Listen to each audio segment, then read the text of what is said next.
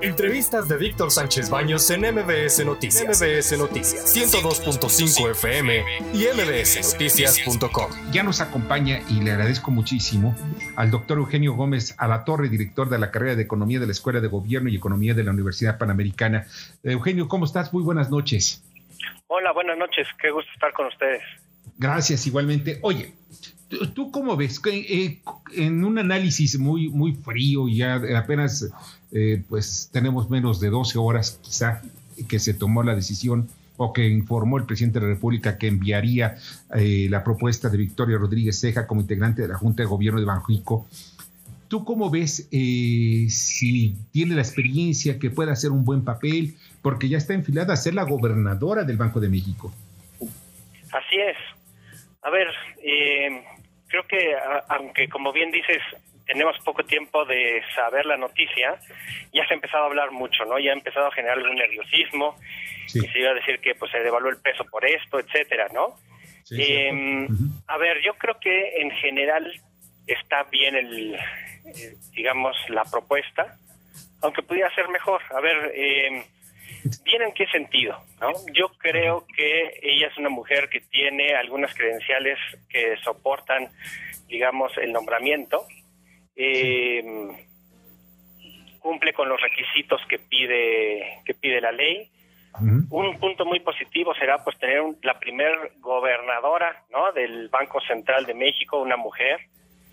Eh, lo que creo que ha generado nerviosismo, ¿no? Más que esta es una opinión personal, ¿no? Más que ser un tema necesariamente negativo, es más bien algo de incertidumbre, ¿no? Porque, pues, resulta ser que de Victoria, pues, conocemos algunas credenciales, ¿no? Algo de su trabajo, pero no conocemos muy a fondo, ¿no? O, los mercados en general no conocen mucho pues su forma de pensar, ¿no? O, cómo va a enfrentar este nuevo cargo. Y creo que lo que se ha mostrado eh, recientemente es más un tema de incertidumbre, ¿no? Claro, porque además tiene Herrera, pues que era un hombre que estaba mucho más expuesto, digamos, a los a, los medios de comunicación, ya se sabía un poco qué se esperaba, ¿no? Eh, se sabía un poco y ahí lo, lo tomaron bien los mercados de alguna manera, pero pues porque al final de cuentas no se le veían pues que fuera a tomar una decisión en contra. Ahora, se necesita alguien que conozca de política monetaria en Banjico. Y es muy claro que lo que sí sabe Victoria es de gasto, no de, de, frenar el gasto para evitar los procesos inflacionarios, que es una de las responsabilidades más importantes de controlar la inflación de Banjico. Exacto. A ver, es que es el punto, ¿no? Por eso yo decía, me parece que en general está bien, pero podía ser mejor, ¿no? Y qué mejor que tuviéramos una persona que conociera mejor la parte monetaria, ¿no? La parte de política monetaria. Desgraciadamente, últimamente, este, los nombramientos que se han hecho en Banco de México en general, eh, pues no hemos tenido gente que venga del mismo banco, ¿no? O, gente que tenga ya una experiencia, eh, pues más fuerte en temas de política monetaria. Eh, qué, qué bueno sería que empezáramos a tener eh, gente que esté participando en la Junta de Gobierno del Banco de México que haya hecho carrera dentro del mismo banco o que tenga ah, algún tipo de, experiencia en, esos temas. Em, yo creo que ese es el, punto que sería de cierta forma débil, ¿no? Pero pues no es solo de ella, ¿no? Es eh, es algo que ha pasado en, términos generales con, con la Junta de, de Gobierno del Banco de México, donde tenemos a gente que yo creo que es capaz, gente que tiene buenas credenciales en general, pero no necesariamente es son las personas que más a fondo conocen el tema de política monetaria en el país. pues si no dudamos de las credenciales de... El punto flaco, débil, de alguna manera, ¿no? Pues eh, Eugenio, no, no dudamos de las credenciales de, de Victoria. Lo que dudamos es precisamente que podría haber, dentro del Banco de México hay mujeres muy brillantes que tienen mucha experiencia en esa materia. Juan Pablo de Leo, ¿alguna pregunta o comentario? ¿Cómo estás? Buenas noches. Eh, dos preguntas. Por una parte, ¿qué tan garantizada puede estar la autonomía del Banco de México? Mucho se ha hablado de los dineros que el presidente López Obrador considera que podrían ser ejercidos por su gobierno mientras que justamente hay otras voces que dicen que ese tipo de recursos ni son líquidos ni se deben de tocar, mucho menos por parte del gobierno? ¿Qué tantos candados puede la misma Junta de Gobierno del Banco de México imponer para que esto de ninguna manera ocurra? Y por otra parte, eh, eh, eh le va a, le va a tocar eh, tomar el Banco de México con uno de los momentos más delicados en cuanto a inflación que estamos viendo no solamente en México, sino a nivel internacional. Y finalmente, en la tarea última del Banco de México tiene que ver con controlar la inflación. ¿Qué tipo de... Eh, eh, eh, qué tipo de conocimiento y práctica podría tener para evitar que la inflación pudiera seguir subiendo? Con respecto a lo primero de la independencia, eh, algo bueno es pues el mismo diseño institucional que tiene el Banco de México, donde pues eh, una cuestión muy importante es que eh, los miembros de la Junta de Gobierno, esta Junta de Gobierno integrada por cinco personas que son quienes realmente toman las decisiones más importantes de política monetaria y del banco en nuestro país, no pueden ser removidos de su cargo Básicamente solo porque se volvieran locos o porque tuvieran alguna incapacidad física de, en, algún momento por causa muy grave, ¿no? Eh, y eso, pues ayuda definitivamente, ¿no? Porque eh, aunque en principio quien propone a los candidatos al presidente y, después se tiene que ratificar en el Senado, eh, una vez que ya están allí, eh, no hay forma de coaccionar, ¿no? En principio, ¿no? A estas personas.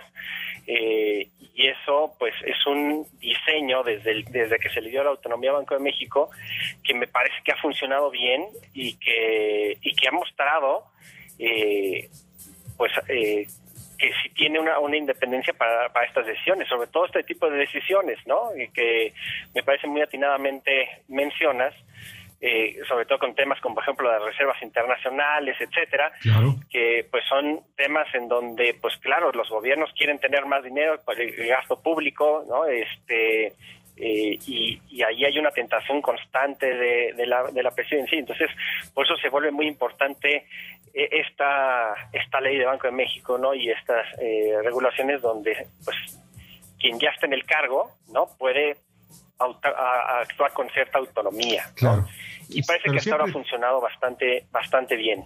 Claro. Y luego, pues el otro tema que mencionas es que este sí es un tema escabrosísimo, ¿verdad? Porque la inflación ya llegó a, 7%, con algo que no veíamos desde hace 20 años.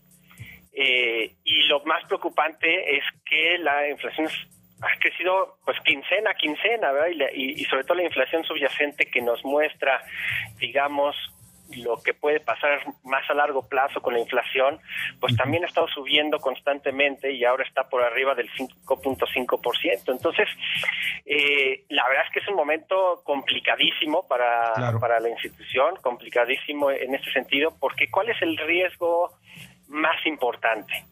Que estos aumentos de precio que en principio debían de ser transitorios, porque por su naturaleza lo deben de ser, se vuelvan permanentes porque eh, contaminen, digamos, las expectativas, que empecemos a creer todos que ya se va a quedar la inflación alta y entonces así fijemos precios y entonces eh, se queden altas, o que empiecen a, aumentar ¿no? los pronósticos, etcétera, de inflación hacia adelante y entonces tenemos un problema permanente. ¿no? Estamos, creo que en una coyuntura importantísima entre ver si estos aumentos de precio que también se han dado a nivel internacional y que de cierta manera algo de esto pues era inevitable eh, por los temas de pandemia, etcétera, ¿no? Este de, de lo que ha causado el problema en la cadena de suministro y algunos otros temas, pero que ahorita es justamente el momento de ver si esto de verdad es transitorio o, nos, nos, generamos un problema pues más de largo plazo y que puede ser muy costoso después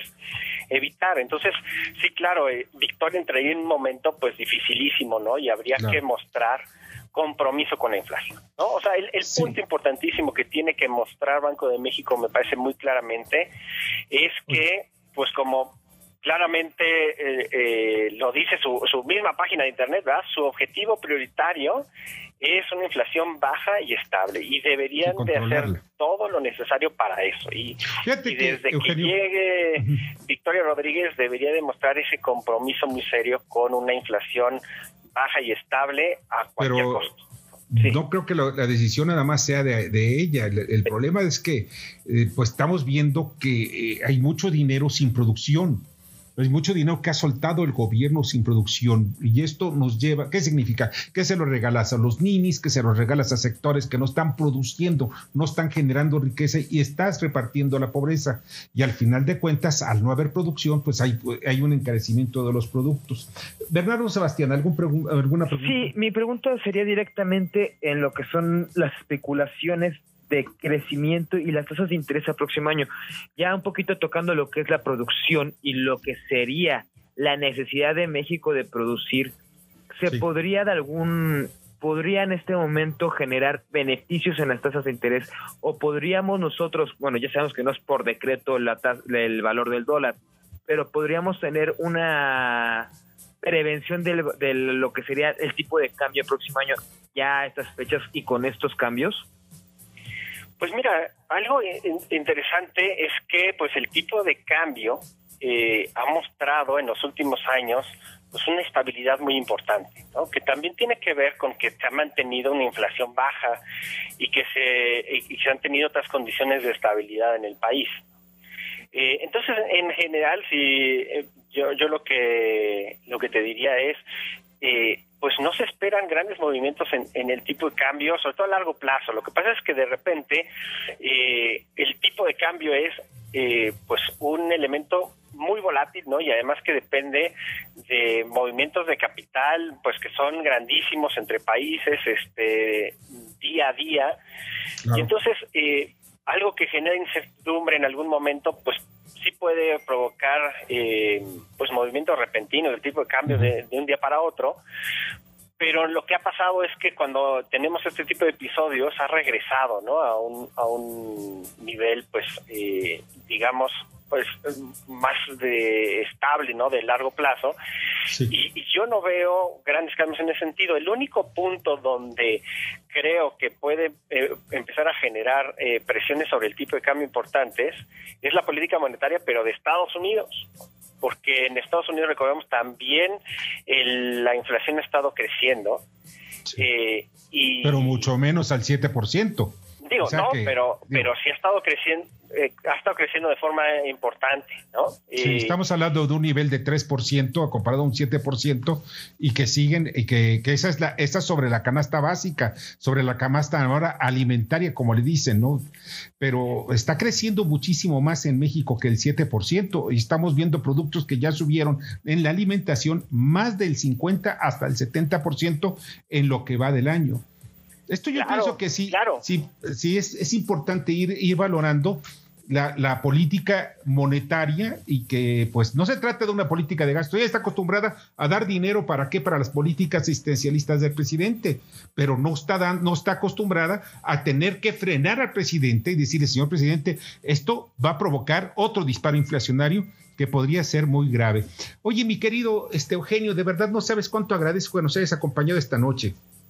No, para mí es un gusto y me encantan estos temas. Este, de verdad, muy agradecido de que me hayan me di Cuenta. me di cuenta que te gustan los temas. Pero pasa excelente noche y te agradezco mucho. Estaremos en contacto. Muy bien, muchas gracias. Que estén bien. Escucha a Víctor Sánchez Baños en MBS Noticias. MBS Noticias 102.5 FM y MBSNoticias.com. Lunes a viernes, 9 de la noche, tiempo del centro de México.